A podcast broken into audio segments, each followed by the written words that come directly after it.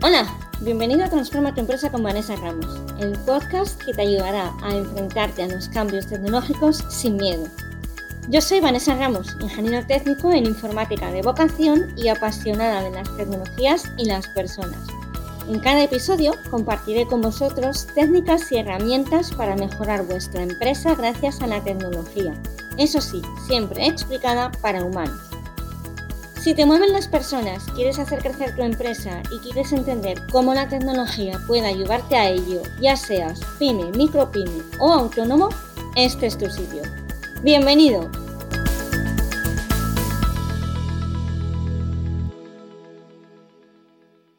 Hola a todos, ¿qué tal? Bienvenidos al episodio número 62 del podcast Transforma tu empresa con Vanessa Ramos, el lugar en el que cada semana comparto técnicas y herramientas para ayudarte a hacer crecer tu empresa gracias a la tecnología. En este episodio voy a contarte cómo digitalizar en pequeños despachos de profesionales independientes, arquitectos, abogados, etc.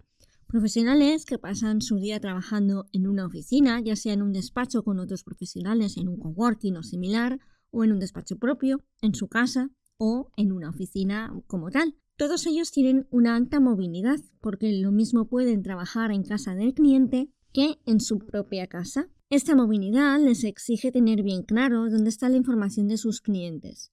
Suelen ser profesionales que trabajan en varios proyectos paralelos y que tratan con más de un cliente, evidentemente, al mismo tiempo. En todos estos casos tenemos varios puntos que podemos digitalizar.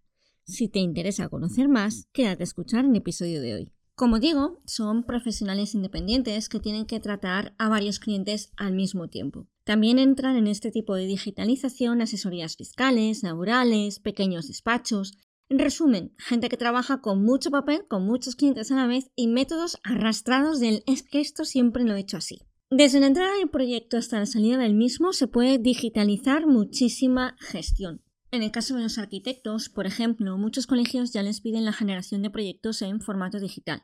También la firma y el visado se realizan con aplicaciones propias. En el caso de los abogados está LexNet, que es el intento de digitalización del Ministerio de Justicia. Y digo intento porque el tema da para un podcast aparte. Estos profesionales por lo general utilizan el correo electrónico como herramienta principal de consulta y atención a sus clientes. Es verdad que hablo de modo muy genérico por los profesionales de estas ramas que he ido conociendo hasta ahora.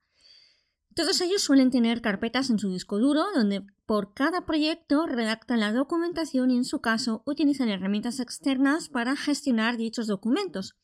Pero no suelen tener un gestor documental integrado en el sistema, solo el buscador del propio sistema operativo.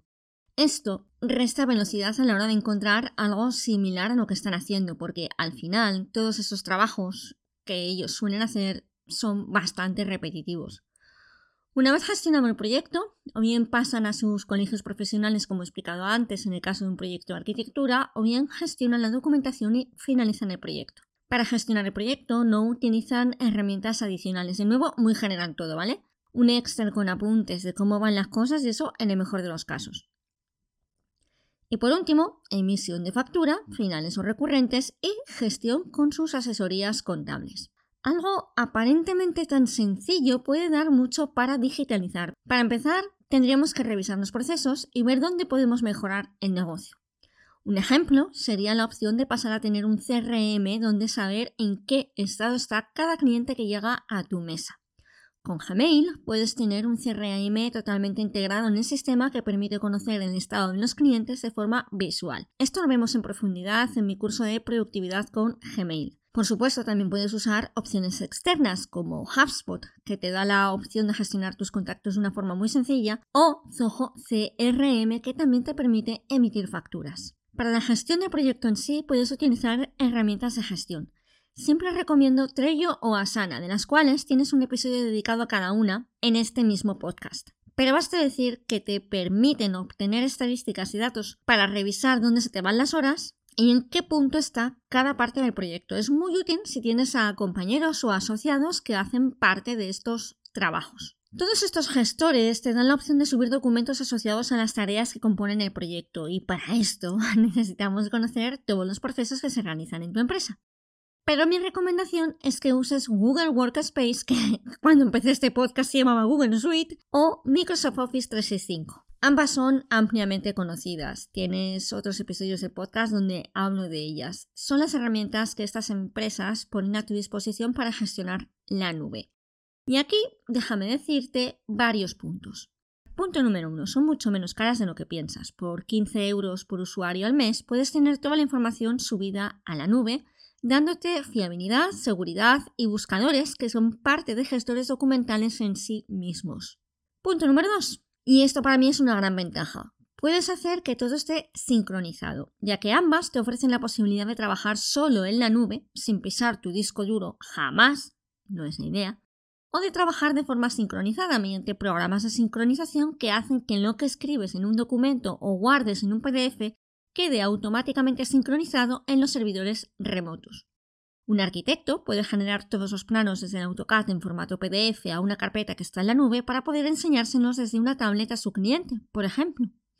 Aquí atacamos directamente a la movilidad de este tipo de profesionales. Punto número 3. Relacionado con el anterior. Puedes ahorrar espacio en tu disco duro. Me explico. En ambas herramientas hay una opción que te permite tener la información en la nube y que cuando trabajas sobre ella se descarga a tu disco duro y luego se vuelva a subir, desapareciendo de tu disco duro, o no.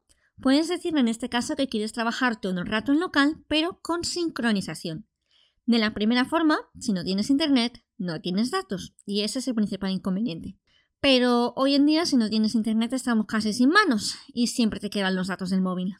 Punto número 4 y último son amigables, no tienen mayor misterio a la hora de instalar o darnos de alta en estos sistemas. Todos hemos usado Word y Excel en diferentes formas. La barrera de entrada, por tanto, es muy, muy baja, salvo Teams. Teams no, pero ahora no hablamos de Teams. Teams tiene una barrera de entrada altita, pero prometo que compensa. Tenéis un hermoso episodio del podcast dedicado a él, como siempre, todas estas cosas que voy por aquí contando están en las notas. En este punto ya tenemos digitalizadas tres de las cuatro patas de este tipo de despachos. Gestión de clientes en el mail con CRMs integrados o no, gestión de proyectos profesionales con Asana o Trello y gestión de carpetas en la nube. Nos queda el cierre, la factura, el lacito. De esto justo te hablé la semana pasada. Te expliqué en el episodio anterior las opciones que existen hoy en día para generar facturas automáticamente, que tienes herramientas que además te permiten integrarlas con un software contable de diferentes empresas y que puedes gestionarlo todo de la forma muy muy eficiente. Como ya te hablé de ellas en el episodio 61, no voy a darte la durra por aquí también. Como ves, he digitalizado tu despacho en unos 10 minutos. ¿Hay más cosas a tener en cuenta?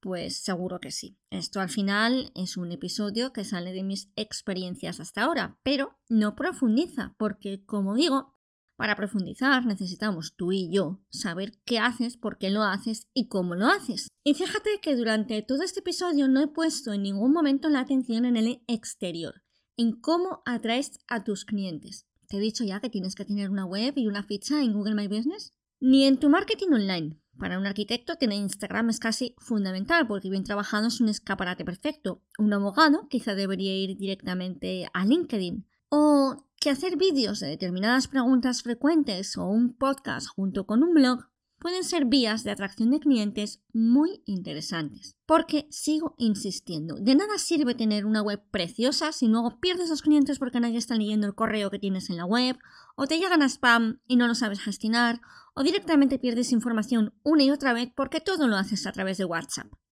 Mal, por cierto. La gestión no se puede hacer a través de WhatsApp.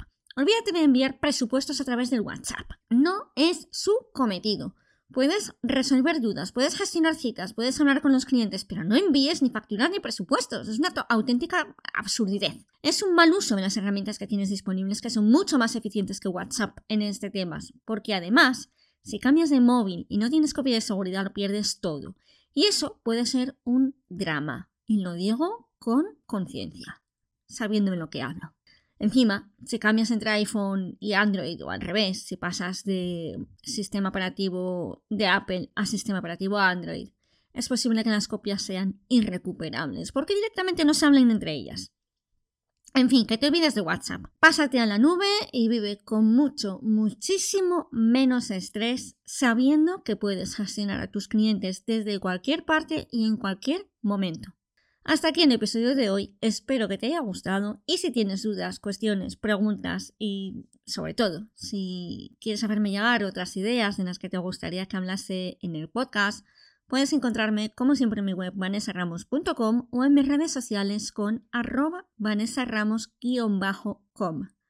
Como siempre, muchas gracias por estar al otro lado y si no te importa, dale a me gusta, comparte, comenta, ya que es la mejor forma de que el podcast llegue a más y a más gente. Un abrazo y hasta la semana que viene. Me despido hasta el próximo episodio de Transforma tu empresa con Vanessa Ramos. Recuerda que puedes escucharnos todos en mi web, vanessaramos.com, además de en las principales plataformas de podcasting como Spreaker, Google, iVoox y por supuesto en mi canal de YouTube. En la web encontrarás también todos los enlaces a los que hago referencia en el podcast y notas adicionales. Suscríbete para no perderte nada. Un abrazo virtual y te espero el próximo viernes.